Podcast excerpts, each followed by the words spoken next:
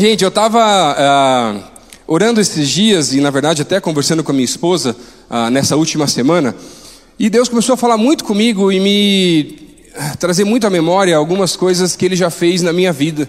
E por isso, hoje, nessa noite, eu queria conversar um pouquinho com vocês sobre um texto da Bíblia que, na verdade, foi um dos textos que foram alguns dos primeiros textos que Deus falou comigo. Eu trouxe uma série de Bíblias que eu tenho lá em casa e eu estava olhando na prateleira de casa, lá onde eu tenho alguns livros, e eu estava vendo assim, e Deus começou a falar assim: Lucas, você está com Bíblia demais em casa. Tem muita Bíblia parada aí. E aí eu peguei a minha Bíblia de quando eu ainda era adolescente. Foram meus pais que me deram, eu acredito, pelo menos é onde volta a minha memória, que nem é tão boa assim, que essa foi a primeira Bíblia sem os desenhos, né? Aquela de criança ainda assim, que eu tive. Foi muito legal começar a olhar ela um pouquinho mais assim e dar e ver quanta marcação e quanta coisa que eu fui anotando e colocando. E aí, eu lembro que depois de alguns anos eu comecei a fazer um compromisso com Deus de que eu queria ler a Bíblia toda pelo menos uma vez por ano. E eu parei de contar porque eu percebi que comecei a me orgulhar a partir disso. Então eu não conto quando eu comecei e nem quantas vezes eu já estou fazendo. Só para inspirar você que eu faço isso todo ano, para que você também talvez possa buscar fazer isso aí também e tentar se inspirar. Porque a Bíblia, na verdade, é um livro que fala. E na dedicatória que meus pais fizeram aqui nessa Bíblia, meus pais colocaram assim: Filho amado. Você faz o coraçãozinho assim, né? Ah, né? É sempre bom lembrar dessas coisas assim. Mas aí eles colocaram que, essa, que esse livro possa te guiar em todas as decisões que você tiver, porque esse livro ele fala.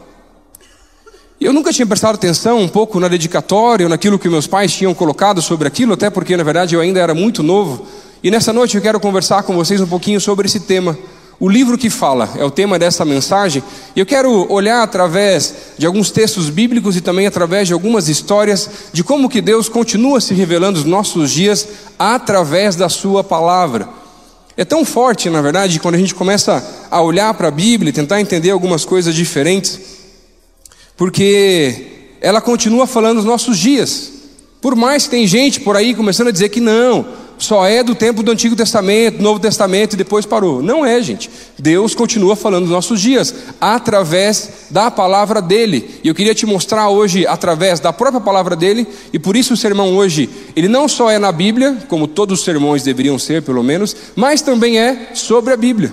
Eu queria mostrar para vocês um pouquinho até como que a Bíblia chegou até nós e a gente conseguir entender o que, que Deus pode falar aos nossos corações ou o que, que a Bíblia, a palavra de Deus, pode fazer por mim e por você também. Essa semana eu estava conversando com a minha esposa, ela tinha, ela voltou agora faz, fazem poucos dias ainda de uma viagem que ela fez para fazer um curso sobre liderança e ela chegou lá e na verdade ele é muito mais até sobre evangelismo do que sobre liderança no Instituto Hagai e foi muito interessante quando ela voltou contando algumas histórias daquilo que Deus estava ah, ministrando no coração dela e falando através das outras pessoas. Eram 68 mulheres participando do curso, de 27 países completamente diferentes. E foi muito interessante porque ela falou que mulheres que vinham de países mais fechados para o Evangelho, enquanto tinham os louvores e os cultos que eram pequenos antes das, ah, antes das palestras e tudo que eles faziam de estudo lá também, elas choravam e choravam e choravam. E a minha esposa olhava para ela e falava assim: Mas tá ruim o louvor hoje, gente. E como é que esse povo está chorando? Deve ser porque está ruim. E ela assim: Não, está chorando porque no nosso país a gente não tem liberdade de ter culto, a gente não tem liberdade de andar, de andar com a Bíblia junto com a gente. E sabe, elas começaram a demonstrar, algumas dessas mulheres, uma devoção pela palavra de Deus e pela liberdade religiosa, uma liberdade de culto, que ela nunca tinha visto, e eu, particularmente, também nunca tinha visto. Principalmente algumas das mulheres que vinham de países muçulmanos, que começaram a contar algumas histórias do, do carinho, ou melhor, do cuidado que os muçulmanos têm com o Alcorão e que muitas vezes nós não temos com a Bíblia e já mesmo tendo acesso a ela tão facilmente, deixamos ela lá na prateleira, nem lemos e às vezes até sei lá, não vou nem prefiro nem falar. Mas ela contou uma das histórias que uma vez uma dessas mulheres que havia se convertido conseguiu levar o seu cunhado dentro de uma igreja evangélica. Chegou na igreja, o pessoal com a Bíblia na mão, tudo certo. E a devoção que eles têm com o Corão, ela é muito forte, na verdade. Mas quando ele chegou na igreja, tinha um pai com um filho no braço e com a Bíblia na mão, com a Bíblia na mão e infelizmente ele tentando segurar a criança, a Bíblia caiu no chão. E para piorar, além de a Bíblia cair no chão, aquele homem com o filho no braço, tentando né, resolver ali o problema, fez assim com a perna e começou a puxar a Bíblia com o pé, assim, ó, para debaixo da poltrona. E aquele homem não falou nada, um muçulmano. Quando eles saíram da igreja, ele falou assim para sua irmã, para sua cunhada: Olha, se os cristãos acreditam que a Bíblia é a palavra de Deus, eles deveriam ter mais respeito pela palavra de Deus. E muitas vezes nós negligenciamos aquilo que o livro que fala pode sim falar aos nossos corações. E uma das histórias mais fortes que ela começou a contar é de uma mulher indi uh, na Índia que também era muçulmana e ela era professora universitária. E uma, um dia na faculdade, enquanto estavam tendo uma reunião com os professores, um padre católico chegou nessa reunião dos professores e convidou todos os professores da faculdade, independente da religião que eles tinham, para irem na capela da faculdade no próximo dia para participar de uma reunião de oração. Na mesma hora, aquela mulher pensou assim: Eu nunca vou numa reunião de oração, capaz, um padre, para quê? E sem ela conseguir explicar, a mão dela estava levantada. E ela queria abaixar a mão, mas ela não conseguia abaixar a mão. E aí o padre viu as pessoas que haviam se comprometido, ela ficou com vergonha de falar que não ia no negócio, porque tinha levantado a mão, e o pessoal conhecia ela, e alguns já estavam até julgando ela, porque sabiam qual era a religião dela. No outro dia, como havia feito o compromisso, ela foi na reunião de oração. Sem entender, chegou na hora, ficou mais escondidinha ali no fundo, até tinha umas Bíblias que tinham sido deixadas pelos Gideões, ela até pegou uma Bíblia daquelas, mas no meio das orações, aquela mulher teve um encontro com Jesus, sem ninguém falar nada. E ela teve uma experiência muito estranha e muito diferente, na verdade, onde ela vai citar que ela se sentia como se ela tivesse saído do próprio corpo e estava num lugar que era muito, muito, muito brilhante e era um lugar que era muito diferente, que ela não conseguia nem descrever. Que hoje, depois de muito tempo, ela acredita que poderia ser alguma coisa próximo do que poderá ser um dia o céu, na história que ela conta. E nessa experiência, quando ela começa a falar assim, ela não consegue enxergar mais nada de tanta claridade que havia desse negócio tão estranho que aconteceu com ela. Ela fala assim: Chega, Deus, chega, eu não sei o que está acontecendo. Ela volta em si, pelo menos no seu estado natural, e ela, mas quando ela volta em si, ela percebe que no dedão direito da mão dela tinha uma marca de sangue. O dedão inteiro dela tinha uma marquinha de sangue. E aí ela achou super estranho, acabou pegando aquela Bíblia, não falou nada com ninguém e foi embora para casa. Quando chega em casa, a sua mãe vê aquela Bíblia na mão dela, ela já era casada, e ela vai dizer assim: Filha, cuidado com esse livro. Esse livro aí foi deturpado. Dizem que ele fala, mas ele não fala. E aí, aquela mulher vai para o quarto, sem conseguir entender o que estava acontecendo, e ela começa a tentar lavar o dedo dela para tirar o sangue que estava naquele dedo, e ela lava por diversas, diversas vezes, ela não consegue tirar aquela marca de sangue que estava sobre o dedão dela, e ela não sabia mais o que fazer. E aí ela falou assim: Eu vou dormir, e quem sabe no outro dia saiu essa marca. Às vezes eu deixei apertado o dedo lá, fez um negócio um pouquinho diferente. Ela dormiu, acordou no outro dia e estava lá a marca de sangue ainda também. E ela não conseguia entender. Ela falou assim: Se daqui a três dias a marca de sangue estiver no meu dedo, eu vou voltar lá naquela capela da faculdade para conversar com o padre. Depois de três dias, a marca continuava lá, por mais e mais vezes que ela tentava lavar aquele negócio. Ela tinha mostrado para o marido, para a família, ninguém sabia o que estava acontecendo. Ela vai até aquela capela, procura o padre e fala assim: Padre, ó, queria te contar uma experiência que eu tive na reunião de oração que eu vim aqui. Aconteceu assim, assim, tive um negócio meio sobrenatural, não sei explicar, me ajuda a entender. E eu fiquei com essa marca aqui no meu dedo. Aquele padre virou para ela e falou assim: Deus tem um plano para você. Ela falou assim: Mas não pode ter plano para mim, eu não sou cristã. Ele falou assim: Sabe a Bíblia que você levou? Eu vi que você levou uma Bíblia. Sim. Então, volta para tua casa, abre aquela Bíblia, porque esse livro fala com as pessoas. E Deus vai falar com você e vai te mostrar o plano que ele tem para você. E vai resolver até o negócio do dedão para você. Ela voltou para casa, sem entender muito direito o que estava acontecendo. Pegou a Bíblia e começou a folhear a Bíblia, tentar entender o que, que Deus tinha para ela, o que, que podia estar acontecendo na vida dela. E quando ela consegue parar dentro de um trecho da Bíblia, ela abre exatamente em Mateus, no capítulo 28, a partir do verso 18, que o, versículo 18 vai dizer: E chegando-se Jesus, falou-lhes: É-me dado todo o poder nos céus e na terra. E só com esse versículo ela teve um encontro real e pessoal com Jesus Cristo na casa dela sozinha. Mas o texto continua, e além desse encontro com Jesus, que ela teve de transformação de vida, o próximo versículo foi a missão que Deus deu para ela no versículo 19, onde vai dizer: Ide por todo o mundo e fazei discípulos, ensinando-os. E ela entendeu, através disso, que além desse encontro com Jesus, agora a missão dela era fazer discípulos e ensinar outras pessoas. E ela ficou desesperada, porque como que uma mulher, no contexto em que ela vivia, poderia ensinar outras pessoas, homens e mulheres, e seria aceita na sociedade? Como que ela podia viver se talvez o marido dela nem mesmo aceitasse essa nova transformação da vida dela?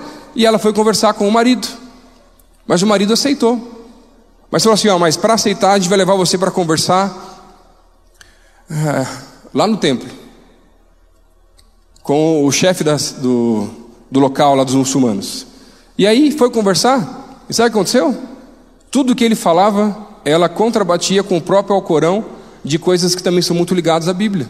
E ela saiu de lá com o líder daquele lugar, o marido e o pai dela, sem conseguir entender como que ela podia ter tanta resposta assim, se eles nem imaginavam que ela conhecia tanto o próprio Alcorão e agora a palavra de Deus. E sabe, o livro que fala continua falando dos nossos dias. E quando ela teve esse encontro com Jesus e entendeu a missão dela, na mesma hora a marca de sangue no dedo dela foi embora. Eu ainda me lembro da primeira vez que eu ouvi a voz de Deus através da palavra dele, quando meu pai chegou com uma notícia em casa dizendo assim que a gente agora ia entender um chamado que Deus tinha dado para ele, para ir morar fora do país, ele assumiu uma igreja fora, mas adolescente com 12, 13 anos, o que eu menos queria era mudar de escola, sair, de, sair do país e ficar longe dos meus amigos. Bem infantil, eu sei, eu estou dizendo para você, eu sei disso, mas eu fui orar e Deus falou comigo o primeiro versículo que Ele fez, e eu uso hoje ele até nos meus e-mails, para todo lugar que eu mando, e deixo marcado em vários lugares, até assino algumas vezes, que foi o Salmo 37, 5. Entrega o teu caminho ao Senhor, confia nele, e o mais Ele fará.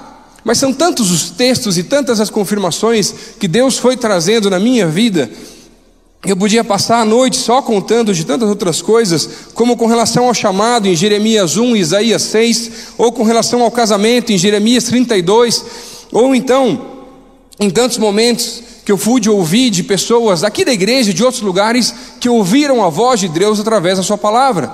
Um desses, um CEO de uma empresa que eu conhecia há um tempo atrás, ele não era cristão, estava em casa assistindo de madrugada alguns jogos de, alguns jogos de tênis que ele gostava muito. E no meio do jogo, a TV troca de, de canal sozinha. Ele não fez nada. E vai para um canal evangélico, que estava tendo uma pregação. Ele falou: Que negócio é esse de canal evangélico, culto? Volta para o jogo. Colocou, voltou para o jogo, voltou pro jogo. Daqui a pouco, ele lá assistindo, não deu um minuto, voltou para o culto, sozinho, gente. E ele ficou desesperado: Que negócio é esse? Começou a olhar para o lado, se está acontecendo alguma coisa. E aí, ele começou a brigar com o controle remoto e apertar cada vez mais, porque cada vez que ele apertava, voltava para o culto. E aí ele falou: então, já que está voltando tanto para o culto, eu vou assistir esse negócio que está acontecendo aqui.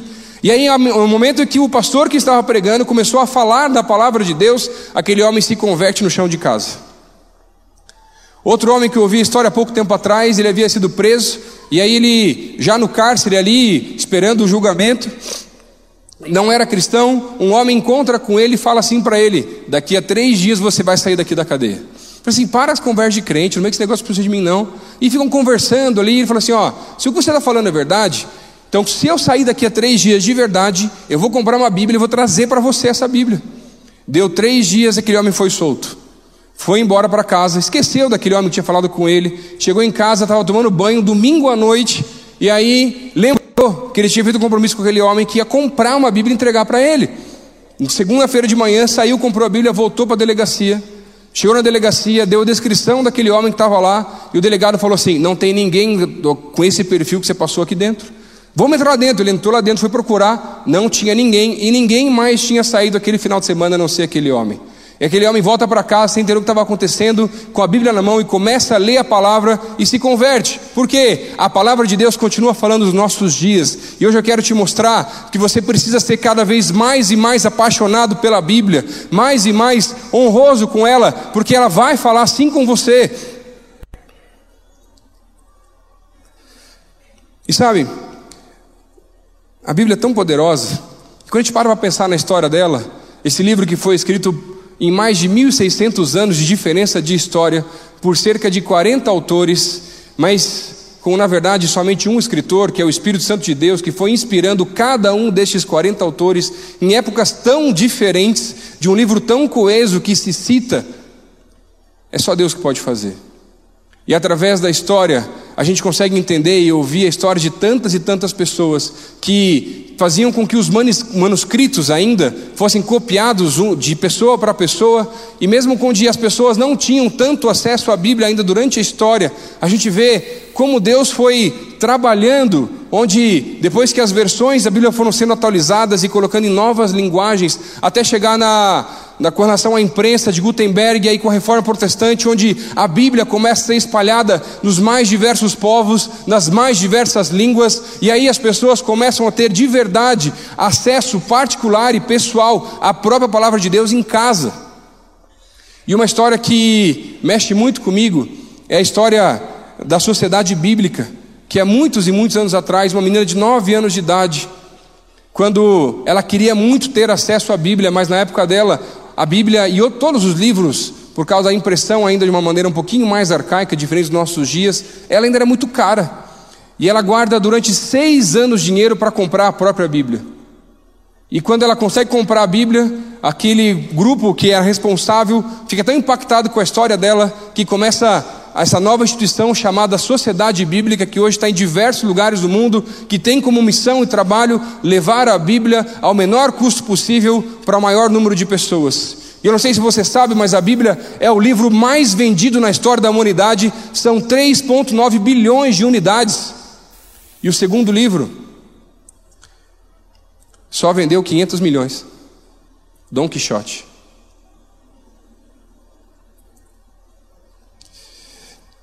E sabe, é tão forte quando a gente começa a ter um relacionamento com Jesus e começa a ficar cada vez mais apaixonado pela Sua palavra, tendo a certeza de que esse, essa, esse livro fala conosco, e a partir, que, a partir do momento que ele começa a falar, a gente não quer saber de mais nada. A gente não quer só ficar ouvindo o conselho dos outros, mas quer saber aquilo que Deus tem para mim, aquilo que Deus tem para você também. E eu queria pedir para você abrir a tua Bíblia no Salmo 19. Queria estudar esse salmo junto contigo, apenas alguns versículos desse salmo tão bonito, na verdade, até, e bastante conhecido, porque ele vai falar para nós o que, que a Bíblia pode fazer por cada um de nós também. Salmo 19, a partir do versículo 1. Diz assim a palavra de Deus: Os céus declaram a glória de Deus, e o firmamento proclama a obra das suas mãos. Um dia fala disso a outro dia, uma noite revela a outra noite.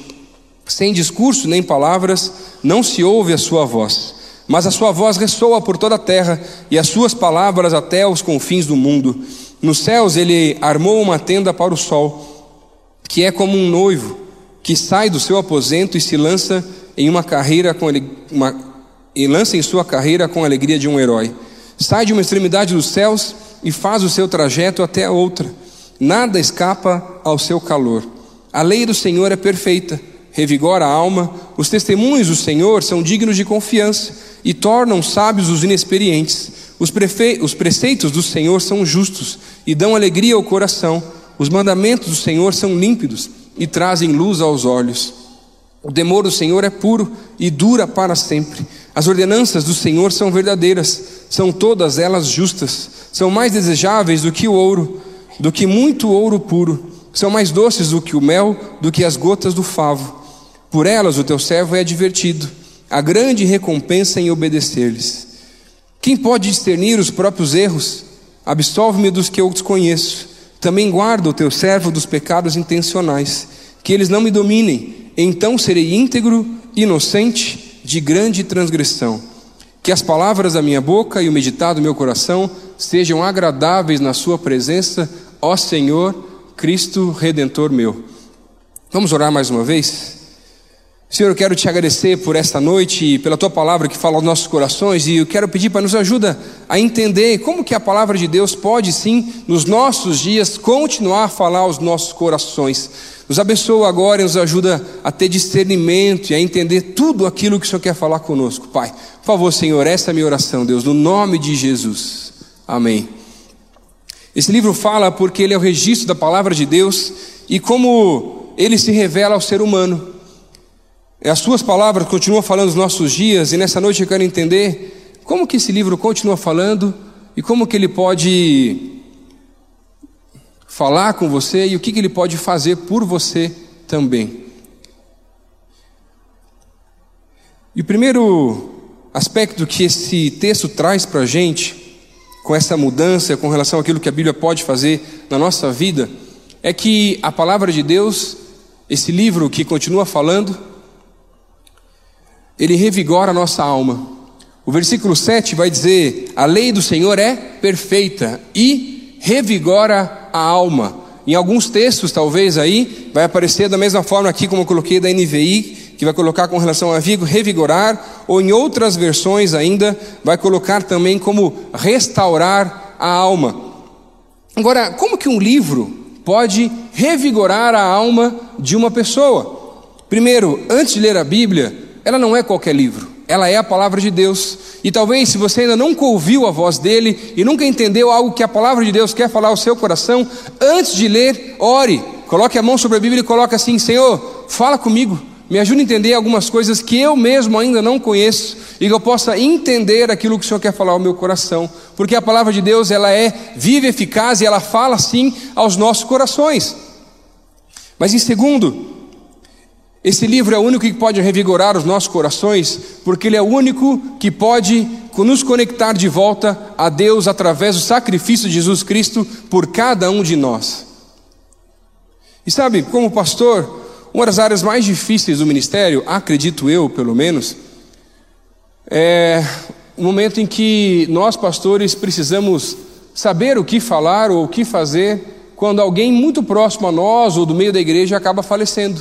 E a gente precisa ir fazer o funeral. E as pessoas olham para você com a esperança de que você vai ter as palavras certas, com a esperança de que você vai chegar lá, que você vai abraçar, e o que você disser e tudo que você fizer vai consolar os corações.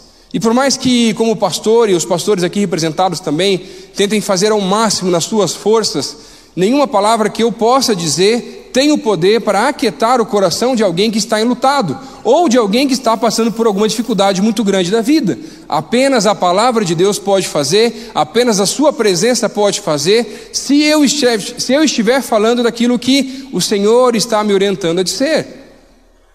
Isso é muito forte, porque não é tão simples.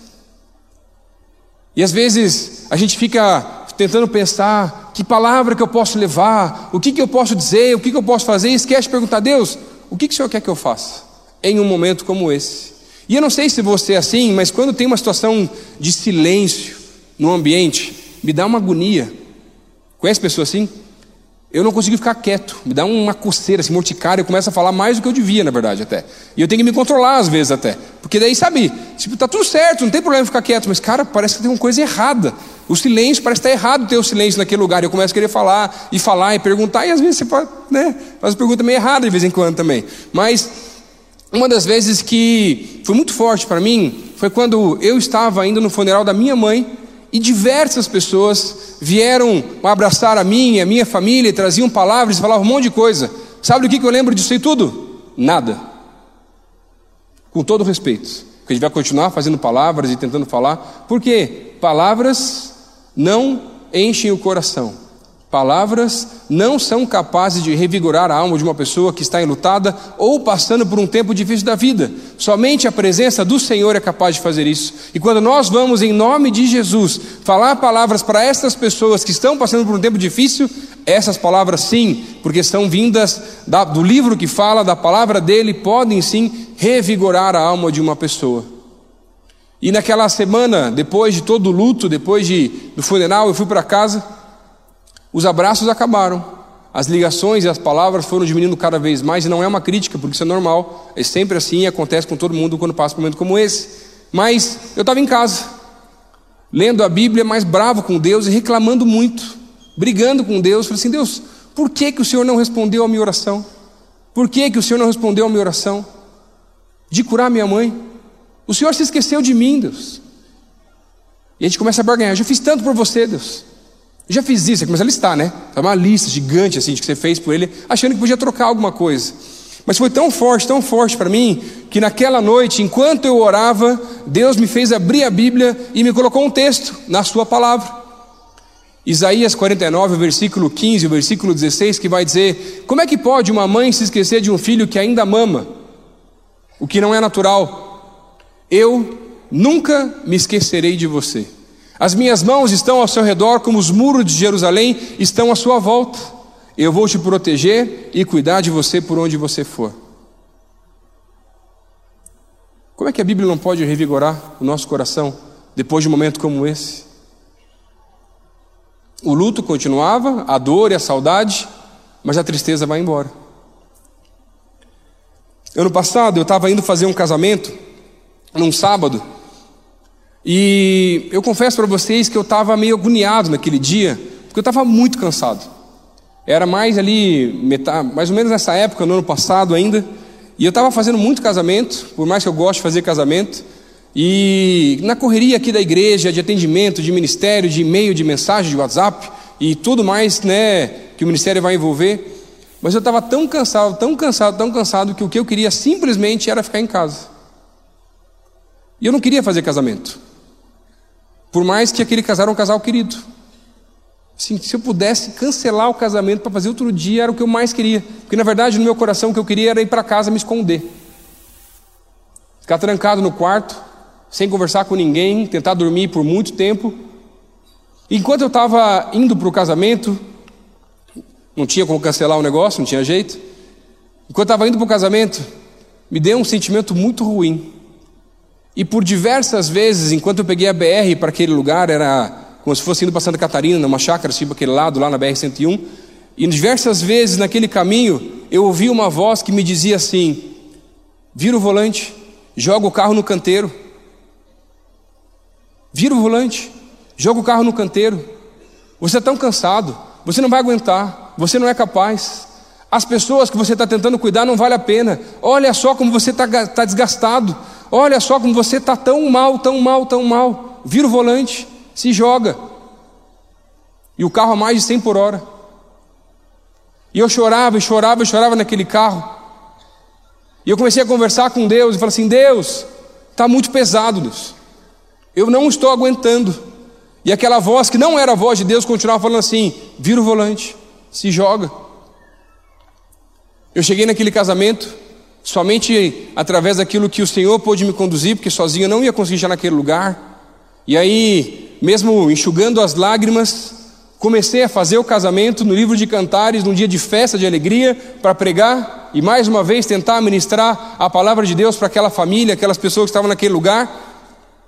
E enquanto eu ministrava, a palavra de Deus foi revigorando o meu coração e tirando todo o peso, tirando todo o cansaço, tirando todo o desânimo. E aquele casamento que eu fui para lá chorando de tristeza, não por causa do casal, que fique bem claro por causa disso, mas pessoalmente falando, eu voltei em prantos de alegria, louvando ao Senhor e glorificando o nome dEle, porque a palavra do Senhor é capaz de revigorar os nossos corações. E talvez você tenha vindo aqui para o culto hoje muito cansado, desanimado, com um fardo talvez que está parecendo muito mais pesado do que você está conseguindo carregar.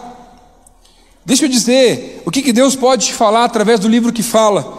Venham a mim todos os que estão cansados e sobrecarregados, e eu vos aliviarei. Tomem sobre vocês o meu jugo e aprendam de mim, pois, pois sou manso e humilde de coração, e vocês encontrarão descanso para as suas almas, pois o meu jugo é suave e o meu fardo é leve. Mateus 11, 28 a 30.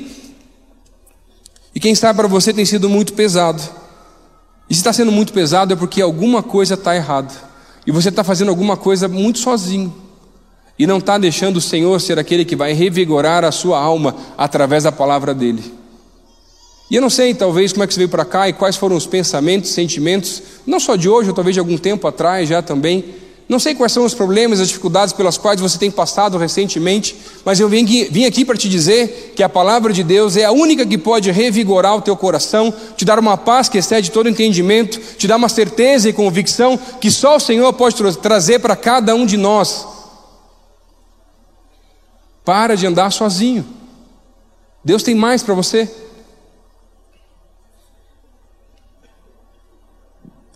Você já ouviu a história de Cleopas, que era, em Lucas 24, a Bíblia vai dizer que era mais um homem, acredita-se que talvez ele pudesse ser um dos 70 daqueles que foram enviados por Jesus para a obra, uh, em Lucas 10, e junto com ele mais um discípulo, que a Bíblia não cita o nome, e o texto vai contar a história desses dois homens que estavam saindo de Jerusalém, logo após a crucificação de Jesus, e desanimados, tristes, chateados, porque eles acreditavam que todo o ministério de Jesus tinha acabado. Porque assim como todo o povo da época, que acreditavam que Jesus poderia ser um líder político, mesmo andando com Jesus, eles também estavam acreditando da mesma forma. Mas Jesus não veio ser para líder político, mas religioso. E aí, desanimados, Jesus aparece para eles. Mas eles estavam tão frustrados que eles não conseguem perceber que era Jesus do lado deles. E Jesus começa a jogar um verde e andar ao lado deles, de Jerusalém até a cidade de Damasco, eles estavam mais ou menos no meio do caminho, e vão conversando. E eles não conseguem enxergar que era Jesus com eles. Até chegarem em Damasco, sentarem à mesa, e quando sentam à mesa, finalmente eles percebem que era Jesus que estava com eles, e Jesus some. E um vai olhar para o outro e falar assim: não é verdade que enquanto ele falava, nos ardia o coração de um jeito diferente? Só Jesus é aquele que pode, através da Sua palavra, revigorar os nossos corações. Segundo aspecto que esse livro de Salmos, esse capítulo de Salmos vai trazer para a gente, é que a palavra de Deus é aquela que traz sabedoria. No próprio versículo 7, a segunda parte vai dizer: Os testemunhos do Senhor são dignos de confiança e tornam sábios os inexperientes. A palavra de Deus faz com que pescadores e letrados se tornem sábios, homens e mulheres esquecidos se tornem líderes, o fraco se torna forte, o louco se torna sábio. E lógico, isso não vai anular a necessidade que eu e você temos também de estudar, nos capacitar e nos prepararmos para a obra que o Senhor tem para nós. Mas, ainda assim, a palavra de Deus é aquela que pode trazer uma sabedoria diferente da qual as pessoas à nossa volta estão acostumadas. Mas devemos buscar a sabedoria de Deus e não apenas nos estudos, mas também nas respostas e na direção que Ele pode trazer para a gente com as decisões que nós precisamos tomar nas nossas vidas.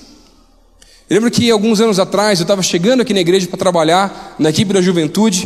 E aí, naquela época, quando nós fazíamos os acampamentos da juventude toda juntos numa chácara, normalmente nós nos reuníamos para tentar entender um tema que a gente ia trabalhar no acampamento. E aí o Michel marcou a reunião, a gente levou a equipe toda lá para a casa do pastor Pascoal. E aí a gente estava lá, a gente passou um dia inteiro tentando quebrar a cabeça para entender qual poderia ser o tema do acampamento daquele ano e o tema também do ano que a gente tentar trabalhar durante o ano naquela, naquela ocasião. A gente passou o dia inteiro e não conseguiu descobrir. Não saía nada, gente. Estava um apagão de criatividade. Aí, quase de noite, no final da tarde, começando, começando da noite, alguém teve a brilhante ideia, brilhante ideia e falou assim: vamos orar. Só tinha pastor, seminarista, líder, né? Tudo bem. Vamos orar? Vamos. A gente começou a tocar um louvor, adorar o Senhor e orar. E no meio das orações, Deus começou a mostrar para algumas pessoas o tema daquele ano. E quando a gente terminou, entendeu e fechou o tempo, eu não, povo assim, cara, por que, que a gente não começou orando desde o começo? E sabe, a palavra de Deus é aquela que não só traz toda a criatividade e toda a sabedoria, porque Ele é o autor da criação, e Ele é aquele que tem toda a base da sabedoria e também da criatividade, isso é muito forte quando a gente fala com as pessoas que trabalham com marketing, com design, com áreas que necessitam de mais criatividade. E talvez você veio para cá só para ouvir isso, trabalhar nessa área. Para de ficar tentando fechar aquela campanha que você não está conseguindo mais.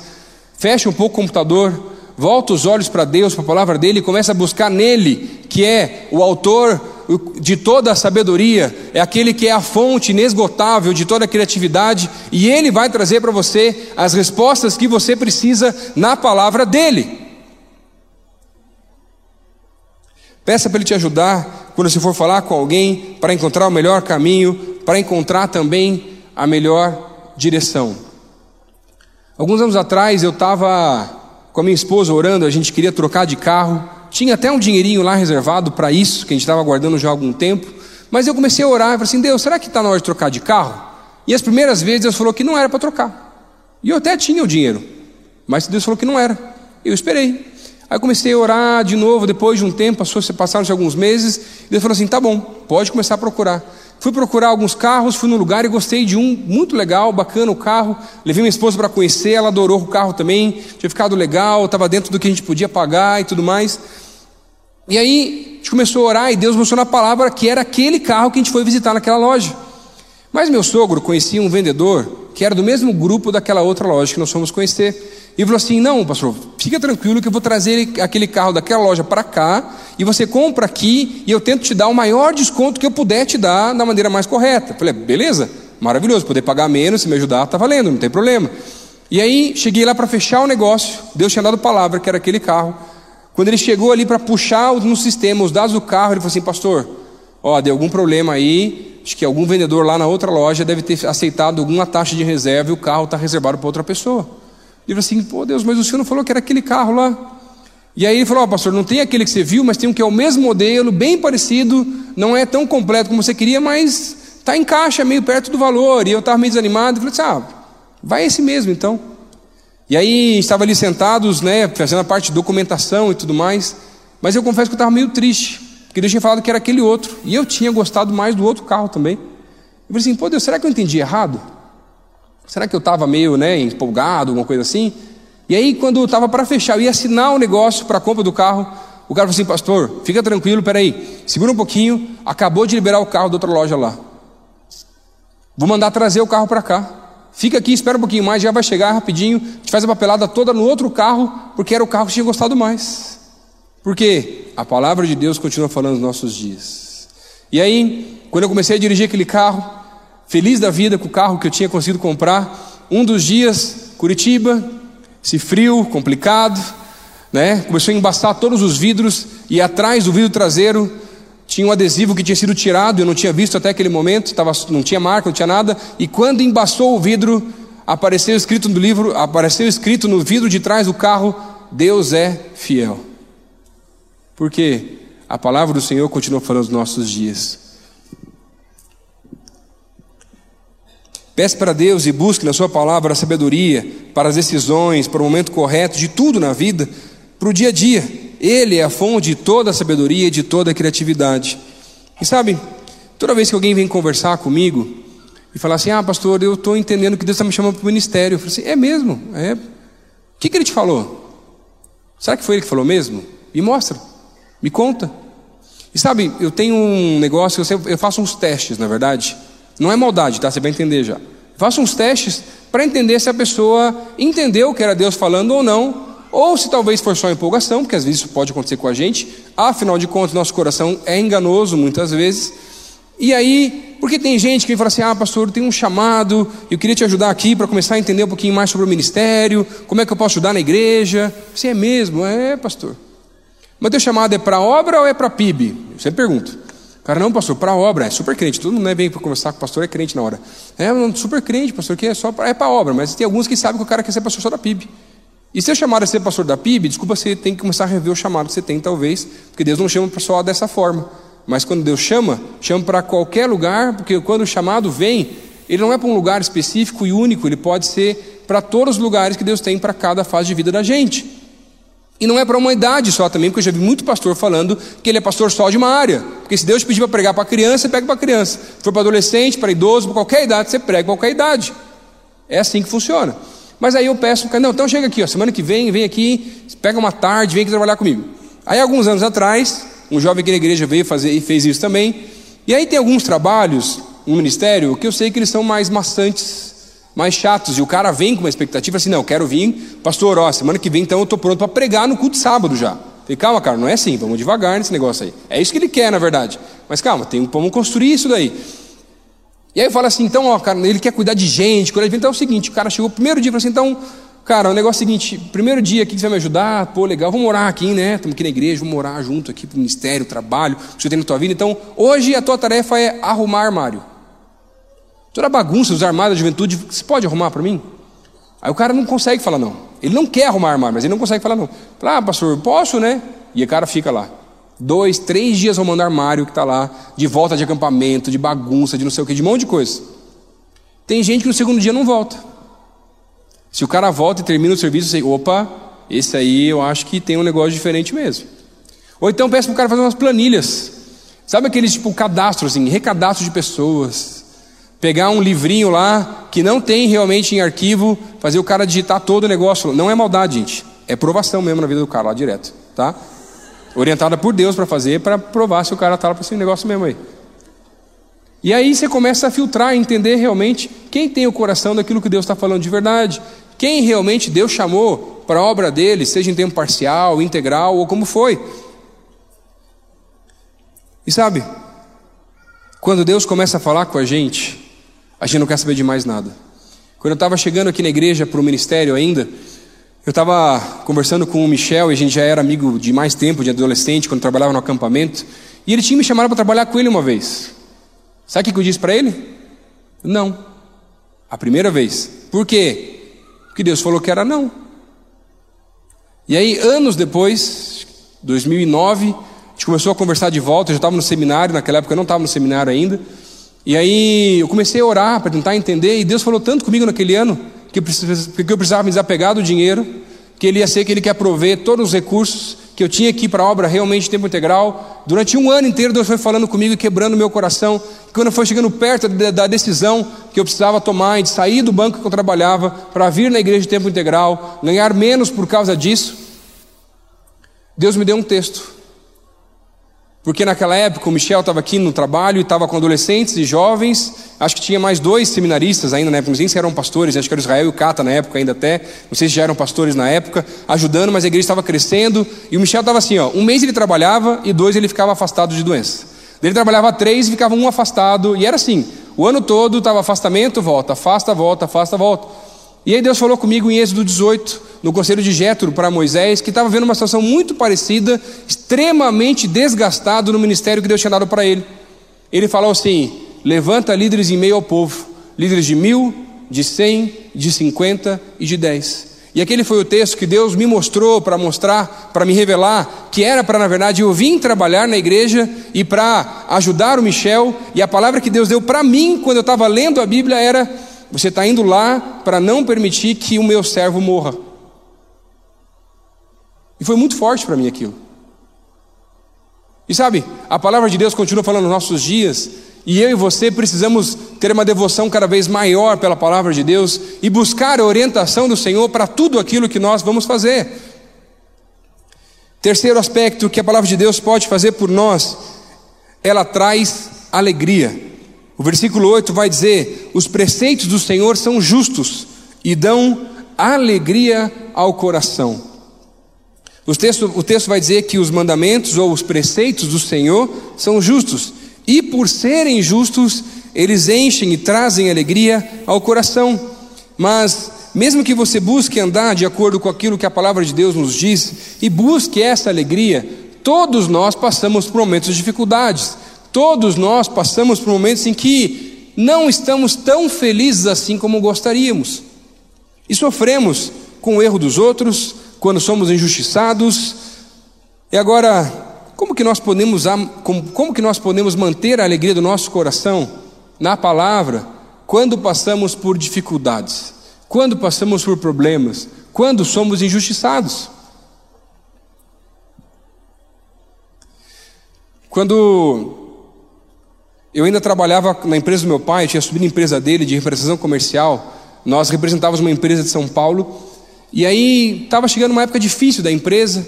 E eu tinha acertado todas as coisas da empresa, as vendas e tudo mais, e tinha ido para o acampamento Palavra da Vida trabalhar durante as férias de julho. E acompanhando ainda na internet, no celular, como as coisas estavam.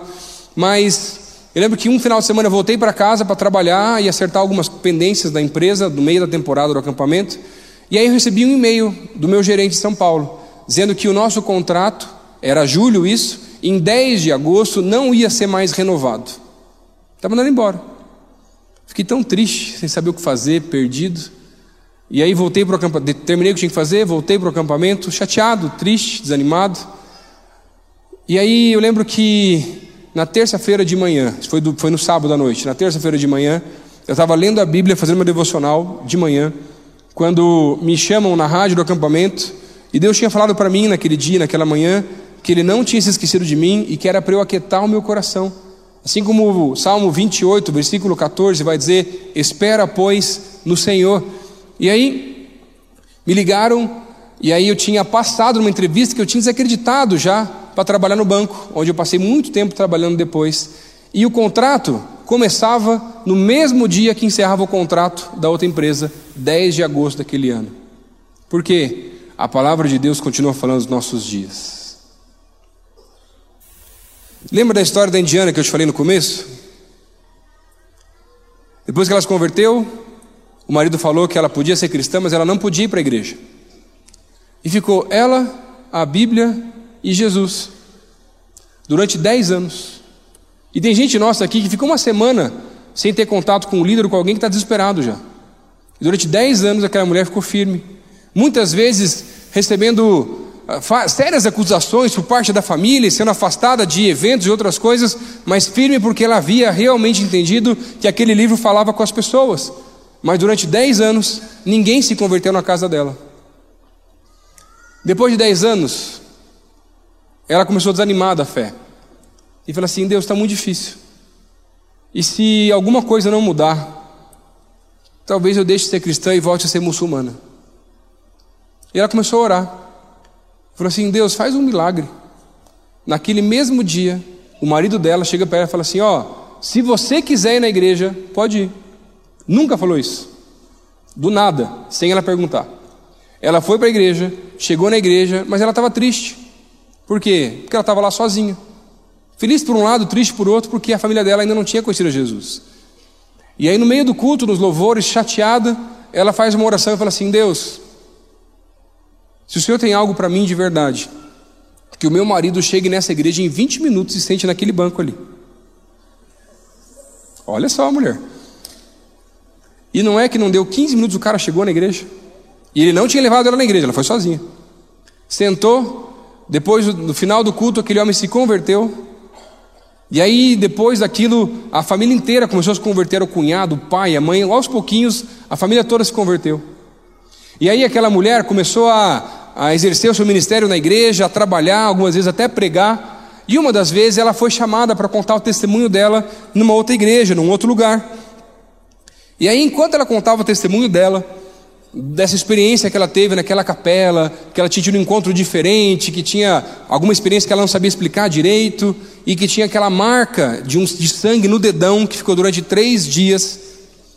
E a igreja inteira feliz com o testemunho dela, no final daquele culto, uma senhora daquela igreja procurou ela para conversar e falou assim: Olha, a experiência que você teve aí, que você diz, né, do céu ou não céu, que nem você sabe explicar direito, isso aí tem embasamento bíblico, né? Paulo que foi ao terceiro céu, em 2 Coríntios. Agora, essa experiência tua aí do dedão, com sangue no dedão, que ficou durante três dias, eu nunca vi na Bíblia. Então, desculpa, mas isso aí não deve ser de Deus.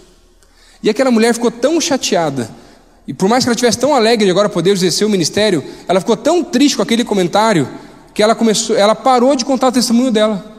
E ela entendeu que ela não podia mais contar porque não tinha nenhum precedente na Bíblia que falasse alguma coisa daquele tipo, segundo a história que ela mesma conta. E aí ela voltou para casa, triste, desanimada, assim: Deus, aquilo que o Senhor fez na minha vida não vou poder nem contar, ou vou ter que omitir uma parte. Que Deus é esse? E aí ela foi para casa em oração, Deus deu um texto para ele, para ela, Êxodo 29, o versículo 1 vai dizer: Isto é o que lhes há de fazer, para santificar para que administrem o sacerdócio. Toma um novilho e dois cordeiros sem mácula. E esse texto, na verdade, vai falar sobre santificação e sobre líderes que vão agora sacrificar animais. Mas, nesse mesmo capítulo, versículo 19 e o 21 vão dizer assim: E imolarás o carneiro e tomarás o seu sangue e o porás sobre a ponta da orelha direita de Arão e sobre as pontas da orelha direita dos seus filhos, como também sobre os dedos polegares das suas mãos direitas, e sobre os dedos polegares dos seus pés direitos, e o restante do sangue espalhará, espalhará sobre o altar do Senhor. E agora ela tinha a palavra de Deus confirmada num precedente, e ela volta a contar o seu testemunho por onde ela tinha passado e aonde ela foi, e com o passar do tempo, os líderes daquela igreja foram ah, ficando cada vez mais velhos, chegaram para ela e falaram assim: está na hora de você ser a pastora dessa igreja. Na Índia, num contexto totalmente diferente, porque você é aquela que Deus está mostrando para nós, que é a pessoa que não estava, nunca esteve capacitada, mas é aquela que está com o coração cada vez mais aberto para a ministração do Senhor. A palavra de Deus traz sim alegria, mesmo quando pessoas tentam desanimar a gente, mesmo quando tentam colocar a gente para baixo, a palavra de Deus é aquela que pode alegrar e animar os nossos corações. Mesmo em meio às dificuldades e às tristezas que passamos, a palavra de Deus é aquela que pode animar os nossos corações. Último aspecto que esse texto traz para a gente, ainda no versículo 8, daquilo que a palavra de Deus pode fazer por nós, ela pode revelar aquilo que estava escuro. O versículo 8, a segunda parte, vai dizer: Os mandamentos do Senhor são límpidos e trazem luz aos olhos. O último ponto que esse texto coloca é que a Bíblia pode trazer luz aos olhos, revelar aquilo que estava escuro clarear uma situação que não conseguimos enxergar com tanta clareza. E à medida que nós vamos lendo e buscando entender, Deus vai revelando novas áreas da vida que Ele mesmo quer iluminar e novos caminhos que Ele quer que nós venhamos a seguir. O Salmo 105 vai dizer: Lâmpada para os meus pés é a tua palavra e luz para os meus caminhos. Assim como no tempo de Isaías, onde no capítulo 49 o texto vai descrever um momento muito diferente na história do povo de Israel, quando eles estavam ainda ah, sobre o exílio babilônico e estavam esperando que Deus enviasse um novo libertador, assim como Moisés, em alguns talvez até com a mesma expectativa que, a, que o processo de libertação agora fosse muito parecido como tinha sido no tempo do Egito mas não era isso que Deus queria fazer. Tanto que no capítulo 49, o versículo 19, Deus vai dizer: Eis que faço algo novo, está saindo a luz, porventura não o percebeis? Eis que porei caminhos no deserto e rios no ermo. O que Deus está falando para o povo é que Deus estava fazendo algo novo no meio do povo, mas eles não conseguiam perceber, eles não conseguiam enxergar, não estava claro para eles, porque eles estavam esperando algo diferente ou melhor, algo igual ao padrão do passado que eles já haviam vivido. Mas Deus queria fazer algo novo. Agora Deus ia usar Ciro, Deus ia usar com que o imperador pudesse libertar o povo para que, ele pudesse, para que eles pudessem voltar em três momentos diferentes para Jerusalém e reconstruir a cidade. Mas o povo não conseguia enxergar que era isso que Deus estava fazendo. E às vezes, entender a vontade de Deus para a gente é tão nebuloso ou parece tão distante. E sabe, são muitas as pessoas que infelizmente vão negligenciando as coisas de Deus, a Sua palavra e a Sua voz. No começo do ano, eu e mais um grupo de pessoas aqui da igreja fomos fazer uma viagem para a África do Sul para tentar ajudar uma igreja numa cidade universitária para desenvolver um trabalho mais efetivo com universitários naquela cidade. A cidade tem 35 mil habitantes e 30 mil são estudantes que estudam naquela faculdade. A igreja não era muito grande, cerca de 150 pessoas, bem no centro da cidade, bem no meio do campus da faculdade. E a gente chegou lá, cheio de empolgado para fazer tudo e dar os cursos e pregar e, e, né, e preparar o pessoal e tudo mais. A gente chegou lá, a gente percebeu e descobriu que a igreja não tinha divulgado muito que a gente ia. Tinha gente que nem sabia que ia ter um negócio aquele final de semana para o universitário. Aí comecei a conversar com o pastor, ele falou assim: o pastor da, da, da igreja tinha 40 anos de idade mais ou menos, e ele falou assim: Pastor Lucas, eu não sirvo para trabalhar com jovens, sabe? Meu ministério não é com trabalho com jovem, é muito difícil trabalhar com jovem. Então eu estou aqui com a igreja, o pessoal mais velho, o pessoal vem aqui na igreja, e está tudo certo. Mas a igreja no último ano decresceu 50 pessoas, entre ah, funerais e pessoas que foram embora da cidade por outras razões, e a igreja daqui a um tempo vai fechar, gente. No meio de um campus universitário, no meio de um negócio que era para ter visão, para trabalhar e fazer. E sabe, o medo e o receio que eu tenho para mim e para você é que nós nunca nos tornemos uma igreja ou pessoas que é o que fazem uma igreja se reunir, realmente como nós fazemos aqui, que perde a visão, que perde a clareza, que perde a direção daquilo que Deus tem para a gente. E sabe, muitas vezes nós não conseguimos discernir uma situação ou entender melhor uma direção. E eu lembro que quando eu estava já um tempo mais avançado de namoro com a Evan, a gente começou a orar para tentar entender o que Deus tinha para a gente com relação ao ministério e casamento, porque desde o começo que a gente começou a namorar, eu era bancário, mas eu falei para assim: ó, mas um dia eu vou ser pastor. Então já está sabendo do começo, não estou enganando ninguém, tá? Se se prepara. E ela deixou quieto, assim, vamos namorar, aproveitar aqui, deixa, né, depois a gente vê o que vai acontecer. E aí, o tempo foi passando, e aí chegando aquela pressão da família, dos amigos, nossa mesmo, para casar ou não casar, e a gente entrou em crise. A gente começou a. A gente tinha orado para Deus falar com relação a começar a namorar, e Deus tinha falado. Mas o mesmo Deus que falou para começar a namorar, nós entendíamos que tinha que ser o mesmo Deus que ia falar agora se era para casar ou não casar. E nós começamos a buscar a vontade de Deus com relação a esse aspecto, tentando, tentando entender na palavra. Mas a gente passou por um tempo conturbado, que a gente chegou até terminar, um processo meio complicado. Mas a gente conversou e falou assim: então vamos separar 30 dias. Nesses 30 dias nós continuamos a namorar e vamos tentar entender qual é a vontade de Deus para a gente. Não adianta postergar mais e ficar sofrendo nessa situação. E se Deus falar que sim e mostrar para a gente que sim, a gente, beleza, vamos dar os próximos passos. Se Deus falar que não, por mais difícil que seja, cada um vai para o seu lado. Agora, e se Deus não falar nada? Cada um vai para o seu lado, porque Deus não falou nada. E a gente começou a orar, mas eu, por mim, estava tudo certo, que eu queria só uma resposta, que era ela, a mulher, para eu casar. Ela queria duas, fominha.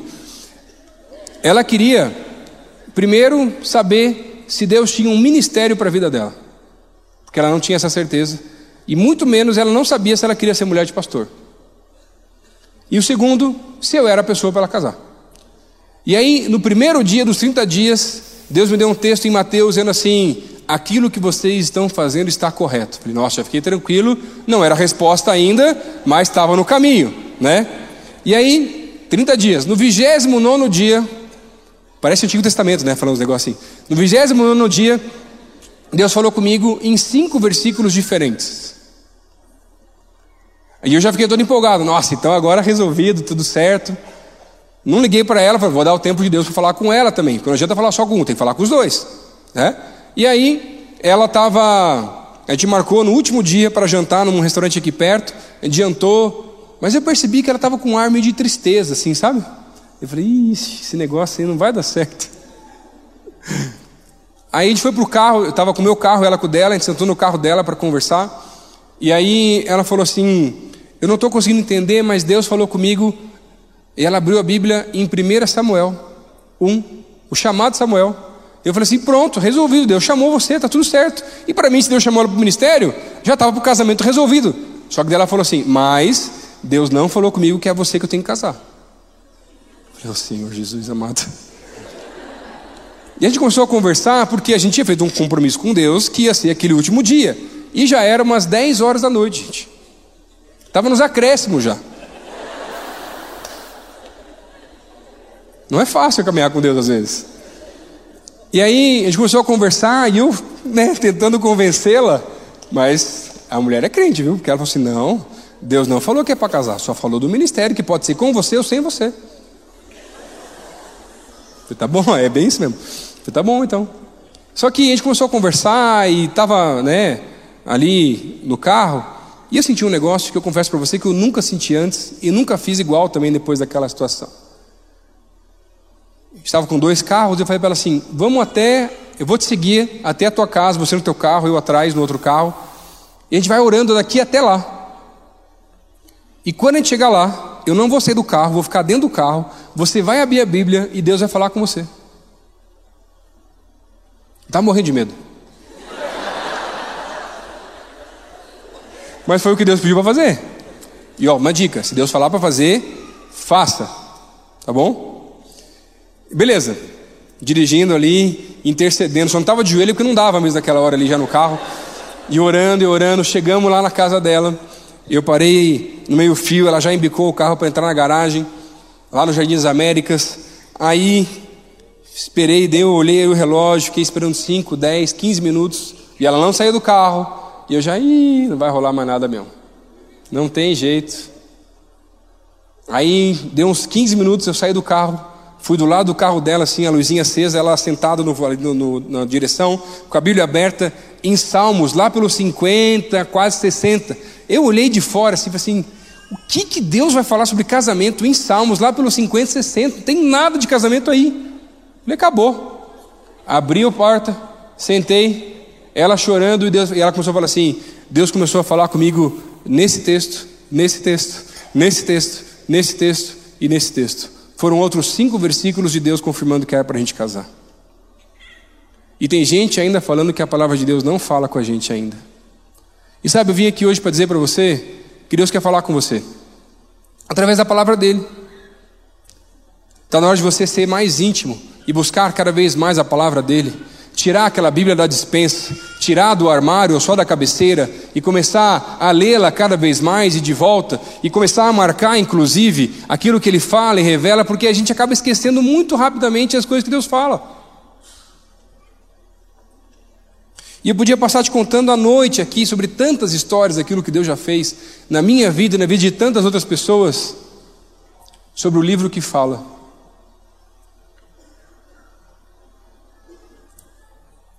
Mas tem gente aqui hoje que está precisando ouvir a voz dele, através da palavra dele. E se Deus falou contigo nesse, nessa noite, nesse culto, você está precisando ser mais apaixonado pela palavra dele. Está precisando tirar aquela Bíblia do armário, talvez resgatar aquela de quando você ainda era criança, para começar a relembrar aquilo que ele já falou na tua vida lá no passado ainda. Está na hora de ter mais devoção. De voltar a acreditar que a palavra de Deus é aquela que pode sim trazer alegria ao coração, tirar toda a tristeza. Que só a palavra de Deus pode sim renovar a nossa alma. Se Deus falou contigo hoje, queria pedir para você ficar de pé no teu lugar, eu quero orar com você. Eu sei que Deus falou com muita gente aqui hoje, que está na hora de renovar algumas áreas da vida. A devoção, a paixão pela palavra, e talvez você nunca tenha escutado a voz dele, mas nessa noite você quer começar a escutar. Ou faz muito tempo que você não escuta, mas está na hora de voltar a escutar. E talvez tenha tomado decisões totalmente erradas porque decidiu sozinho e não ouviu a voz dele. Mas hoje ele traz aqui uma nova chance. Filho, volta a ouvir minha voz. Volta a ouvir a minha direção. Volta a ouvir a minha palavra.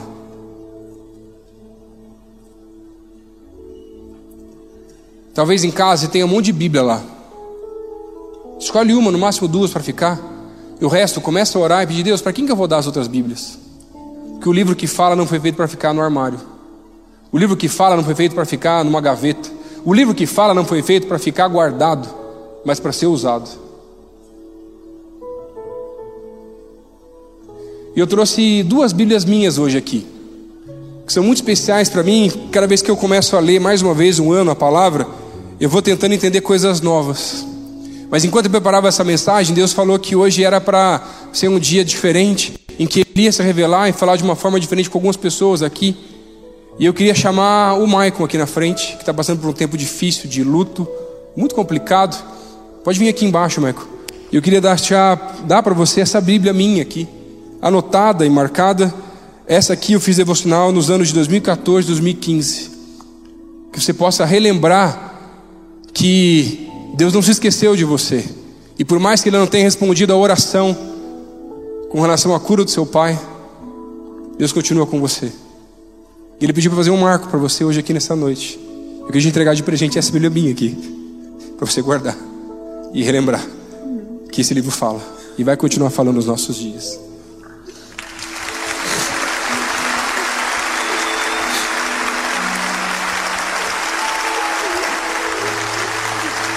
Queria chamar também o Bolha aqui na frente, se estiver por aí ainda, estava trabalhando agora há pouco aí também. Que Deus tem um chamado para a vida dele.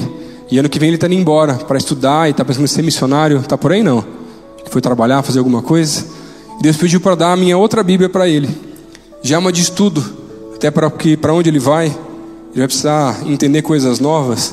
E essa aqui foi do ano de 2011 e 2012, que eu queria deixar para ele para ele lembrar que, mesmo no campo missionário, Deus continua falando dos nossos dias. E esse é o livro que fala, e vai falar com você sempre, e sempre.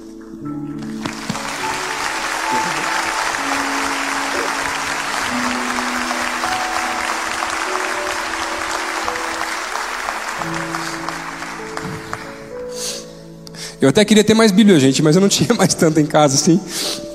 Mas Deus me incomodou porque eu tinha esse hábito de depois que eu fazia os devocionais em algumas Bíblias minhas e marcava vários textos, Deus me mostrava alguém para dar, mas caiu em desuso.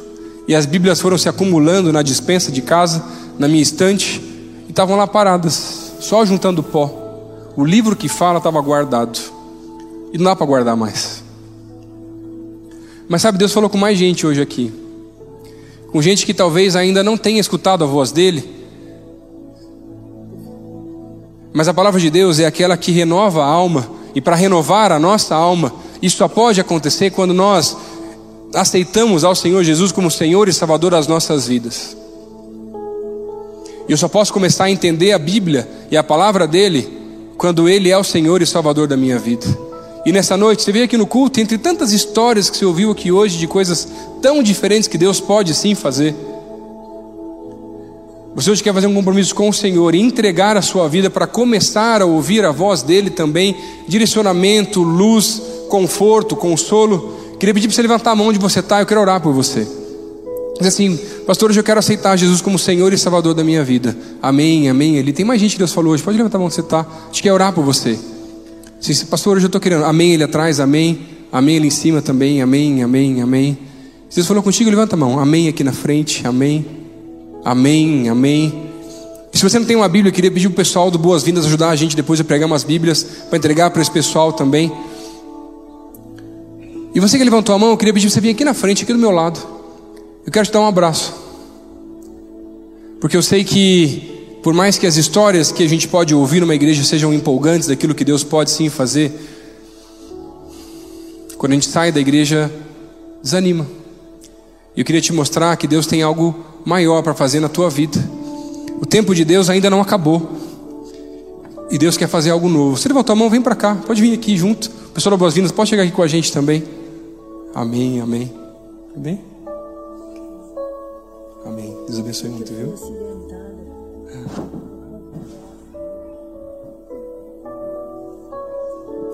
Amém. Pode chegar aqui, gente. Pode chegar. Bem. Deus abençoe, viu?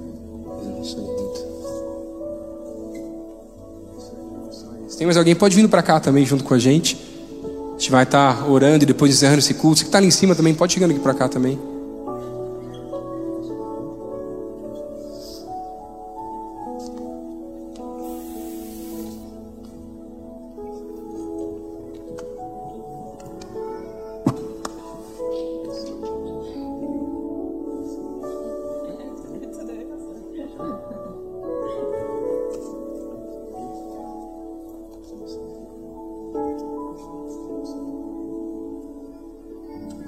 Abençoe. Senhora pode chegar com os pessoal aqui para recebê-los aqui, abraçar esse pessoal também junto aí já. Lá. Deus abençoe. Tamo junto. Não. Seja Jesus. Você pode estender tua mão para cá, orando por essas pessoas que estão aqui na frente? Pode chegar, pode chegar mais aqui também já.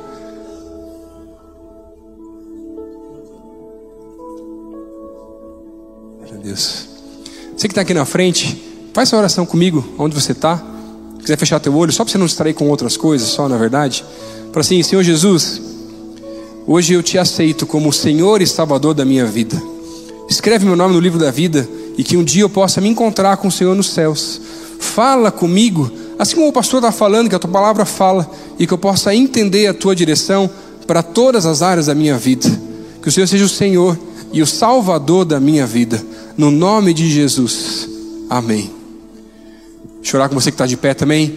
Deus, eu quero te agradecer por essa noite, te agradecer pela vida de cada um que está aqui, te agradecer pela tua palavra, Deus, de um texto que o Senhor falou comigo quando eu ainda era adolescente, daquilo que a palavra de Deus podia fazer por mim, que era trazer alegria, direção, a paz, renovar o coração, Deus. E eu quero te agradecer porque a tua palavra fala conosco e continua falando nos nossos dias. E eu quero pedir, Deus, que na nossa vida, na vida dessa igreja, nós possamos sempre buscar a tua orientação através da palavra.